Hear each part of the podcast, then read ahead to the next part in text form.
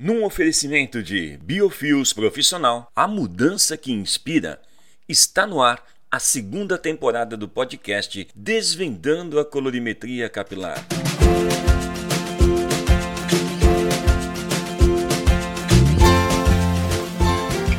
Olá, cabeleireira! Olá, cabeleireiro! Hoje, nesse episódio, eu quero contar para você sobre verdades e mentiras. Mitos e verdades sobre tudo que nós conversamos, conhecemos dentro da nossa profissão de cabeleireiro. Muitas vezes, algo que explicamos ou que orientamos nossas clientes pode ter um pouco de mito, pode ter um pouco de mentira, mas é importante analisar isso. De que forma isso chegou a essa informação talvez equivocada. E é por isso que esse episódio de hoje vem para te ajudar. Eu sou Oswaldo Morrone e esse é meu podcast Desvendando a Colorimetria Capilar. E hoje o assunto é sobre algo muito importante. Vamos falar sobre mitos e verdades dentro da colorimetria, ou melhor, dentro da profissão de cabeleireiro. Começa agora! Começar esse assunto sobre mitos e verdades, é importante que a gente lembre de alguns casos, detalhes que a gente ouve muito falar quando vamos a um curso, quando vamos a um evento de alguma empresa e aparecem algumas promessas ali tentando mostrar que o produto é talvez de uma superioridade em relação aos outros. E muitas vezes é, o que acontece? Focam na, no marketing, onde vai ser a, aquela questão de iludir né, o profissional a ter aquele produto. Talvez ali, ali a intenção é mostrar para o cabeleireiro que se ele tiver aquele produto, ele vai ter um produto de qualidade nas mãos e que ele tenha realmente como comprovação isso. Particularmente, acho que basta apenas saber sobre o produto, o que ele faz, o que é a verdade sobre atrás daquele produto. E é claro, quando o produto tem qualidade, não adianta, não tem necessidade de você criar um marketing mentiroso, um marketing fictício por cima daquilo que está ali já bem aos olhos do profissional, onde ele já identifica o problema. Então hoje eu quero nesse, nesse episódio te explicar sobre alguns fatos que podem ser mitos e alguns fatos que são verdades.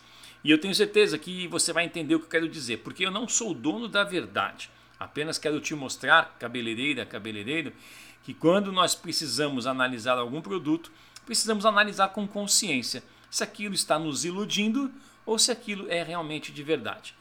E é claro que a gente vai sempre aconselhar você a fazer testes, procurar saber sobre o produto antes de ter um estoque daquele mesmo dentro do seu salão. E vamos começar então através de uma explicação que é importante você entender sobre tons naturais. Antes de explicar sobre o que eu quero falar para você, é importante que você entenda sobre isso, tons naturais.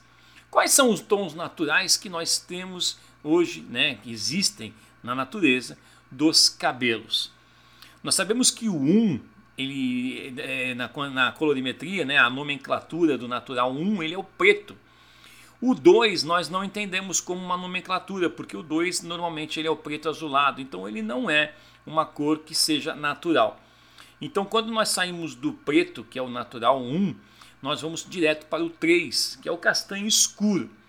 E assim vai, castanho natural que é o 4, castanho claro que é o 5, o louro escuro que é o 6, o louro natural que é o 7, o louro claro que é o 8 e o louro ultra claro que é o 9. E também temos o louro claríssimo, que é o 10. Essas, essas são as cores naturais que nós temos na natureza e aí pelo mundo são cores que existem em vários cabelos do mundo inteiro.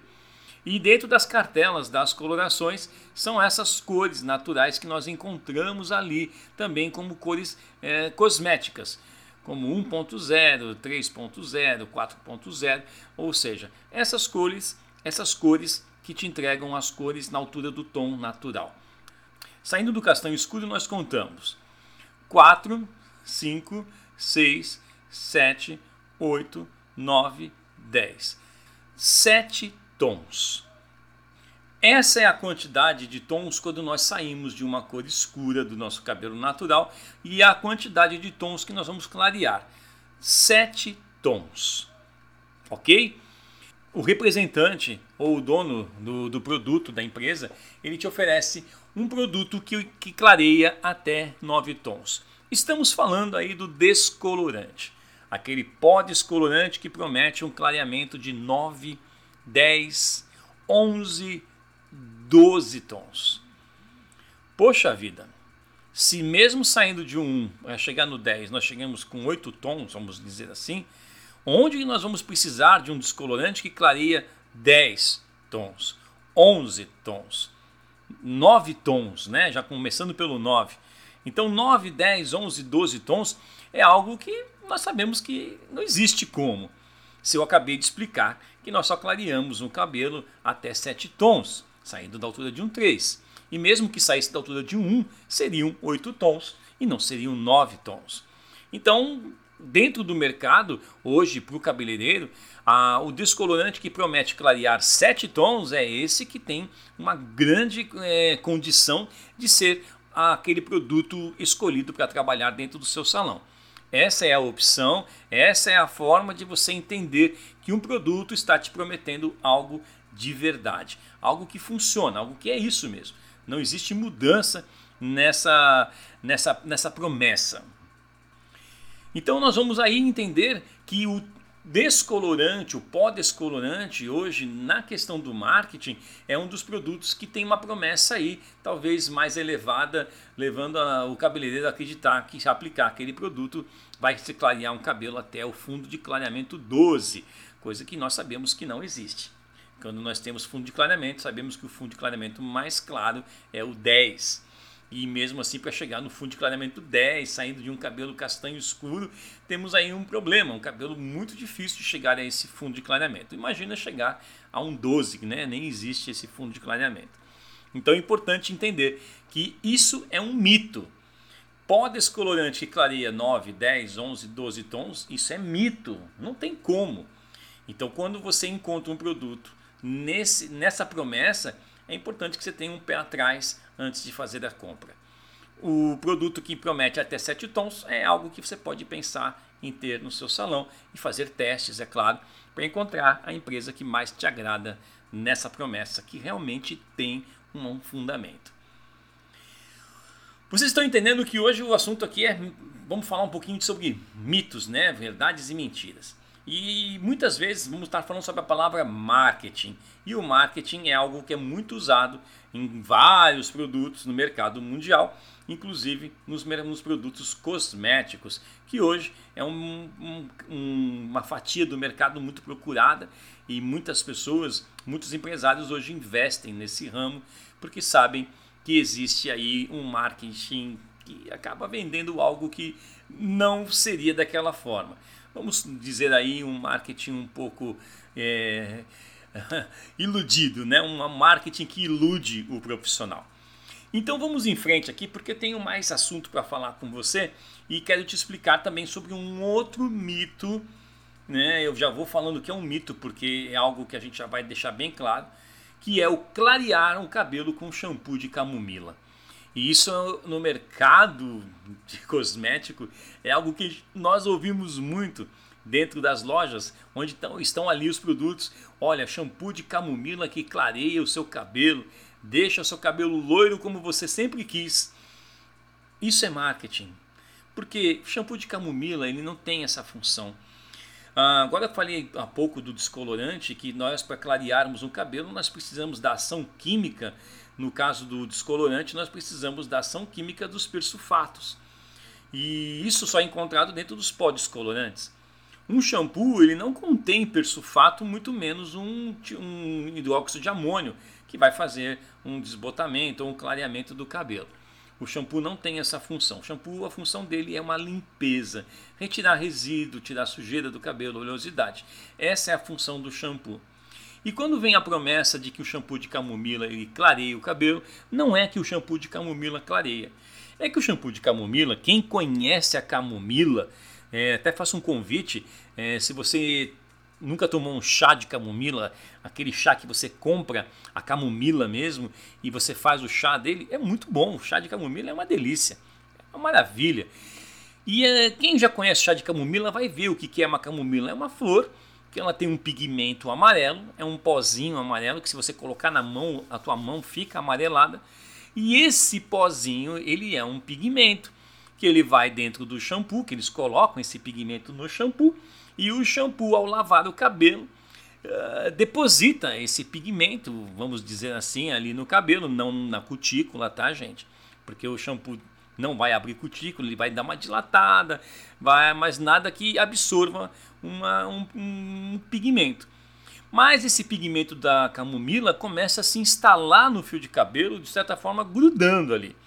E quanto mais você vai usando o shampoo de camomila, mais vai grudando esse pigmento no cabelo, dando a sensação de que o cabelo está amarelando. E na intenção de ser loiro, né, de ser loira, esse amarelo já resolve o problema. Mas quando você para de usar o shampoo de camomila e vai usar um outro shampoo que não contém esse pigmento, o, o cabelo começa a voltar para a cor natural, a cor normal que ele tinha antes de usar o shampoo de camomila. Então, gente, o que clareia um cabelo é um pó descolorante, é uma coloração à base de químicas, químicas que fazem o ativo desse trabalho. Agora, o shampoo de camomila apenas cria uma maquiagem no cabelo, dando a sensação que isso leva tempo, tá? Não isso leva um tempo e até acontecer leva um, leva um demora um pouco, não é de uma hora para outra que acontece. Mas com o processo de usar várias vezes vai acontecendo essa impregnação, vai impregnando esse pigmento no cabelo e dando a sensação de um cabelo amarelo, um cabelo que está loiro. É, então aí nós temos mais um mito que é importante quebrar, porque infelizmente muitos se iludem com essa ideia. E dói quando você escuta um cabeleireiro, tá? Um cliente, o final, aquele cliente final que compra e acredita nessa promessa, infelizmente está ali acreditando no marketing. Mas o cabeleireiro oferecer para cliente, olha, compra um shampoo de camomila que teu cabelo vai ficar loiro, isso é um pouco complicado, tá? Então é importante que o cabeleireiro tenha essa, essa consciência de o que, que é mito, do que, que é verdade e o que, que faz esse produto. Agora tem um recado para você, cabeleireira e cabeleireiro que ouve meu podcast.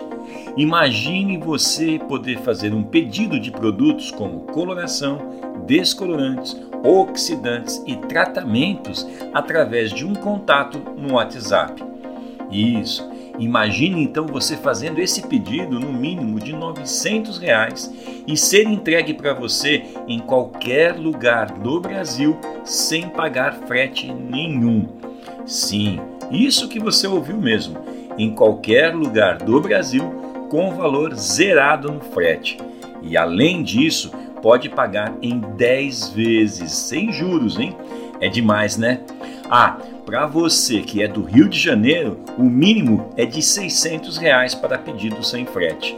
Se eu te disser que agora não é mais imaginação, é realidade, isso mesmo, é uma realidade, pois a Biofios Profissional acaba de realizar essa condição para você, meu seguidor, para você, meu ouvinte aqui do podcast. E para que isso aconteça, entre em contato pelo link que está aqui na descrição desse episódio. Ou então me chama no direct lá no meu perfil do Instagram e eu passo para você. Biofios Profissional, a mudança que inspira. Então vamos em frente porque tem mais mito e verdade aqui. Eu quero falar sobre outro assunto aqui e esse assunto também dá o que falar. Frutas no cabelo. Quem faz tratamento com frutas no cabelo? Eu gosto muito de frutas. Eu sou uma pessoa que adoro frutas. Adoro uma banana, adoro um pêssego, adoro uma ameixa, adoro uma uva. Uh, eu gosto de frutas em geral. Mas eu gosto da fruta ali cortadinha para comer, para refrescar, né? uma melancia no calor. Isso sim, nós usamos a fruta para nos alimentar. É um alimento. Então eu gosto de frutas mas no cabelo, frutas no cabelo é algo que é é importante a gente deixar bem claro. Muitas receitas na internet nós encontramos aí usar abacate nos cabelos, misturar abacate com óleo de coco, também é outra coisa, né? É um outro, um outro mito que óleo de coco não serve para cabelo, tá, gente? Óleo de coco ele é um produto para couro cabeludo, para escamação do couro cabeludo, e muitas vezes o óleo de coco ele é um óleo alimentar e também não é muito aconselhado usar isso no cabelo, porque ele é um óleo de alimento, alimentício. Mas quando se trata um cabelo com óleo de coco, se trata o couro cabeludo e não o cabelo. E quando vem essas receitas ensinando a fazer abacate com óleo de amêndoas, óleo de, de coco e aplicar no cabelo, uh, o que vai acontecer é que o cabelo vai ficar melado, lambuzado, mas tratado não. Não tem como. Por que, que não tem como? O abacate, que seja, vou falar aqui do abacate, tá? que é um dos mais aconselhados na internet, se você procurar, você vai encontrar isso. O abacate, ele é uma fruta que ela tem uma consistência é, mole e que você se esmagar com um garfo, ela fica bem mais mole, fica líquida, mas mesmo o líquido desse, desse suco desse abacate, desse, desse abacate que foi esmagado ali, ele não tem a capacidade de absorção pela cutícula do fio do cabelo. Os nutrientes do abacate, eles estão ali para serem usados no nosso corpo, no nosso estômago, na nossa flora intestinal. E sim, isso sim, o abacate, a fruta, qualquer fruta, ela nos serve como alimento e até mesmo como fortalecimento, vitaminas. Mas no cabelo não tem como nós aplicarmos algo muito grande onde o fio de cabelo só absorve coisas muito pequenas. O que quer dizer pequenas, Oswaldo? O que é coisas pequenas e coisas grandes? Né? Eu falando português claro aqui com você. Pequenas, vamos supor que você precisa que um cabelo, o fio de cabelo, né? Você quando, é, entende que um fio de cabelo quando aumenta no, no você aumenta o cabelo no microscópio, você vê que o cabelo ele tem uma, uma, um corpo humano, né? Ele já falei isso aqui num, num dos meus episódios aqui do podcast, mas você percebe que o fio de cabelo tem as cutículas. E as cutículas, elas são micro, microscópicas.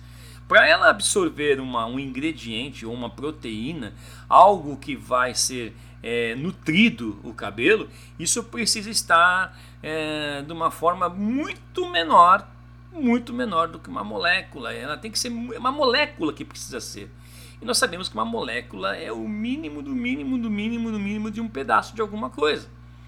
E aí sim nós vamos ter uma, o fio de cabelo vai ter uma absorção dessa proteína. Quando se usa o abacate em produtos para cabelo, ah, os químicos eles retiram do abacate essa proteína, transformam ela numa molécula que o cabelo vai absorver. Já o abacate puro que você põe no cabelo, essa molécula ela não tem um tamanho que é absorvido pelo cabelo. Então é muito grande para o cabelo absorver aquilo quando você aplica. Ah, mas eu aplico e deixo duas horas no meu cabelo. Uma hora o cabelo vai absorver. Não, ele vai absorver a umidade, vai absorver o melado ali, mas não vai absorver o nutriente que faz a, a, a proteção, né? a vitamina do cabelo, que vai vitaminar aquele cabelo. Então, quando você aplica uma fruta no cabelo na questão de você tratar, não é o recomendado. As empresas produzem os produtos para tratamento, para que você tenha no seu salão um tratamento de qualidade e você possa tá, estar com todos esses nutrientes já ali dentro para quando você aplicar no cabelo, com o tempo de pausa, o cabelo absorver esses nutrientes que já estão ali prontos para serem absorvidos. Foram preparados para isso. Já a fruta pura que você cortou e colocou no cabelo, você só jogou uma produta, só jogou uma fruta fora. Não fez nada de bom para você naquele momento. Se tivesse talvez colocado um açúcar, né, um limão, Aí, quem sabe, seria uma ótima fruta para comer depois do almoço. Depois do almoço não, porque o abacate é muito pesado, né? Daria para até substituir um almoço comendo um abacate com limão e açúcar, que eu adoro, acho muito bom. E quem não gosta de uma guacamole, né? Guacamole feito com tomate, uh, pimenta, é uma comida mexicana que você. Eu adoro, sou suspeito falar e se faz com abacate. Isso sim, gente. Isso, se vocês quiserem uma receita sobre isso, depois eu passo para você, tá bom? Mas abacate no cabelo só se for industrializado pelas empresas de produtos que são específicas para isso, ok? E vamos para mais um mito né, que nós temos aí, ouvimos muita gente falar, e isso é importante deixar bem claro. Quando nós falamos de algo chamado coloração de duplo sentido, isso é um dos maiores mitos que existem na colorimetria e nas empresas quando oferecem isso para o cabeleireiro. O que é coloração de duplo sentido? Coloração de duplo sentido é aquela coloração que, é, que prometem, que é aquela coloração quando você mistura a coloração, que é a base de hidróxido de amônio, e você coloca um OX de 10 volumes ou de menor volumagem, aquela coloração se transforma num tonalizante. Isso é a coloração de duplo sentido que algumas empresas prometem que as, as colorações delas fazem isso. Não fazem. Não fazem porque coloração é uma coisa, tonalização é outra coisa. Então, então, coloração é uma coisa, tonalizante é outra coisa. A coloração é a base de hidróxido de amônio e o tonalizante ele é a base de etanolamina. Uma coloração, quando você quando o representante te oferece a cartela de cores dele e você pergunta para o representante, escuta, a tua empresa aqui não tem tonalizante? Ele vai falar assim, tem sim, claro que tem. Mas cadê? Cadê na cartela? Ó, veja aqui, tá vendo essa coloração que tem esse, essa letra N aqui no cantinho? Então, todas as colorações que tem a letra N, se você colocar a oxigenada de 10 volumes ou menor, essa coloração se transforma num tonalizante. Tenho certeza que você já ouviu falar sobre isso. Tenho certeza que alguém já te mostrou isso. E tenho certeza que você também já acreditou nisso, porque eu também já acreditei. Não tenho vergonha de falar, já acreditei. Mas hoje eu sei que isso não é verdade. Porque o hidróxido de amônio que está na coloração, ele não vai ser diluído pelo óxido de etano. Porque quem dilui, quem dilui o hidróxido de amônio da coloração é o, é o óxido de etano que transforma o hidróxido de amônio no etanolamina. E aí sim nós temos uma tonaliza um tonalizante. Então, quando você aplica uma OX de 10 volumes ou menor numa coloração que tem hidróxido de amônio, ela continua sendo uma coloração. Ela não será um tonalizante, porque o que está ali é o hidróxido de amônio. Tonalizante são as empresas que prometem tonalizar um cabelo usando um produto à base de etanolamina, que é o hidróxido de amônio diluído pelo óxido de etano. E assim elas já vêm prontas são tonalizantes que você mistura OX de baixa volumagem, de 6, 5, 8, 10 volumes e você tem uma tonalização. E aí sim nós temos um produto que promete aquilo, cumpre, cumpre né, aquilo que promete. Agora, a coloração de duplo sentido, ela não cumpre o que promete. Ela continua sendo uma coloração com OX de baixa volumagem. É importante que você entenda muito isso porque a gente sabe que o mercado está assim e muitas empresas não produzem tonalizante. Por quê? Porque elas acreditam que a coloração delas se transforma num passe de mágica num tonalizante na hora que você faz a mistura com o X de baixa volumagem. Esse é um dos mitos que nós temos aí, que temos muitas barreiras quando falamos sobre isso. Muitos cabeleireiros acreditam muito nisso porque, ah, mas o meu eu faço funciona é importante que entenda que não funciona. Né? Pode até ter um resultado aparentemente bom, mas o cabelo está sofrendo porque você está aplicando amônio em cima de amônio. Então tem que tomar esse cuidado antes de colocar em prática esse tipo de promessa. Então, coloração de duplo sentido é um marketing. E para encerrar esse assunto de hoje, indo nessa mesma linha aí da coloração de duplo sentido, eu vou falar sobre algo também que tem a ver com coronação, mas já saindo do duplo sentido, mas entrando em algo que nós chamamos de redução. Você já ouviu falar de redução? A minha cliente tem um cabelo branco que não cobre de jeito nenhum. Aí o outro cabeleireiro fala para ele assim: Olha, Se você colocar na, a sua coloração for 1 para 1 e você colocar é, 30 gramas de coloração e colocar 20 ml de OX, você tem uma redução de OX, o branco pega melhor. Você já ouviu falar sobre isso? Vou dar outro exemplo aqui, tá? Uma coloração de 1 por 1 por 1,5. Você colocou 30 gramas na, na cumbuca, e ao invés de você colocar 45 ml de OX, porque é o indicado né, nessa quantidade, você vai e só coloca 30 ml. E aí você tem uma redução na quantidade de OX para ajudar a cobrir os brancos. Essa é a promessa da você usar a redução, a técnica da redução. E olha, tem muita empresa grande, empresa de nome, que ensina isso nos cursos dela. Se você já fez esse curso, já ouviu falar sobre isso, fica atento, porque essa dica é muito importante para você. Olha, isso é marketing. Não pode, não tem como você reduzir a quantidade de OX para cobrir brancos. Para cobrir brancos é um outro assunto, um outro podcast, um outro episódio, vamos dizer assim. Inclusive eu tenho episódios aqui gravados que falam sobre cobertura de brancos. Te convido a ouvir esse, esse episódio para que você entenda o que eu quero dizer. Cobrir brancos é uma técnica. Agora, você criar uma redução de OX não é técnica porque isso não se faz. O que, que provoca quando você faz esse tipo de processo? Usa menos OX é, uma quantidade maior de coloração. Você está criando ali um processo alérgico no fio, do, no couro cabeludo da cliente. Muitas vezes, quando você usa desse processo, pode ter certeza, a tua cliente vai voltar na próxima vez dizendo que saiu dali, que ficou com muita coceira na cabeça, que deu alergia, que ficou umas bolinhas na cabeça. Isso tudo provocado por quê? Porque a diluição do hidróxido de amônio da coloração de 1 para 1 ela precisa ter a quantidade indicada ali dentro da bula dela. Se você usou 30 gramas de coloração, você tem que usar 30 ml de OX. Se você tem uma coloração de 1 para 1,5, você usou 30 gramas de coloração, você precisa colocar 45 ml de OX. Para que essa quantidade de OX dilua o hidróxido de amônio da coloração. E aí, o que, que acontece? Vai agir onde precisa cobrindo os brancos, onde tem a necessidade dele, e ali tendo essa, essa diluição completa, da diluição normal que tem que ser, não existe uma agressão no couro cabeludo da cliente. Então vamos parar com isso. Não existe você criar redução para cobrir brancos. O que existe são técnicas. Como falei, existe aqui uns episódios que eu falo sobre isso. Procure saber mais para você entender bem como se cobre um branco.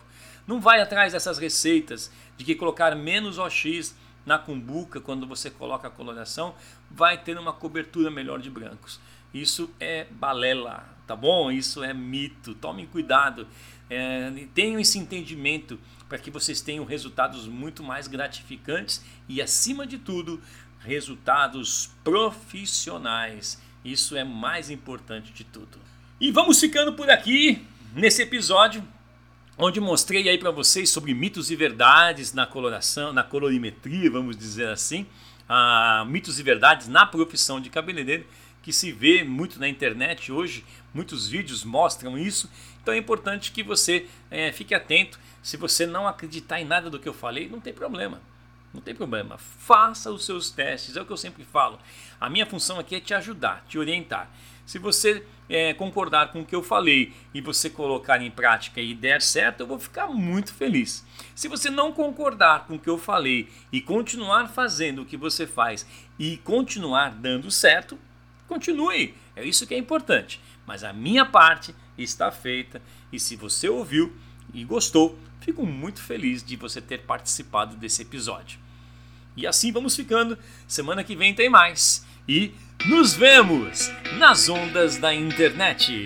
Termina aqui mais um episódio do podcast Desvendando a Colorimetria Capilar e teve o oferecimento de Biofios, a mudança que inspira.